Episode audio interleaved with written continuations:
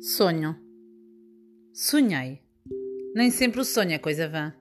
Que um vento me levava arrebatado através desse espaço constelado, onde uma aurora eterna riloçã.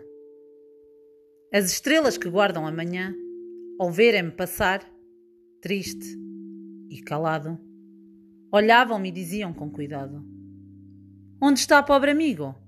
A nossa irmã. Mas eu baixava os olhos receoso que traíssem as grandes mágoas minhas, e passava, furtivo e silencioso. Nem ousava contar-lhes, às estrelas, contar às tuas puras irmãzinhas, quanto és falsa, meu bem, indigna delas.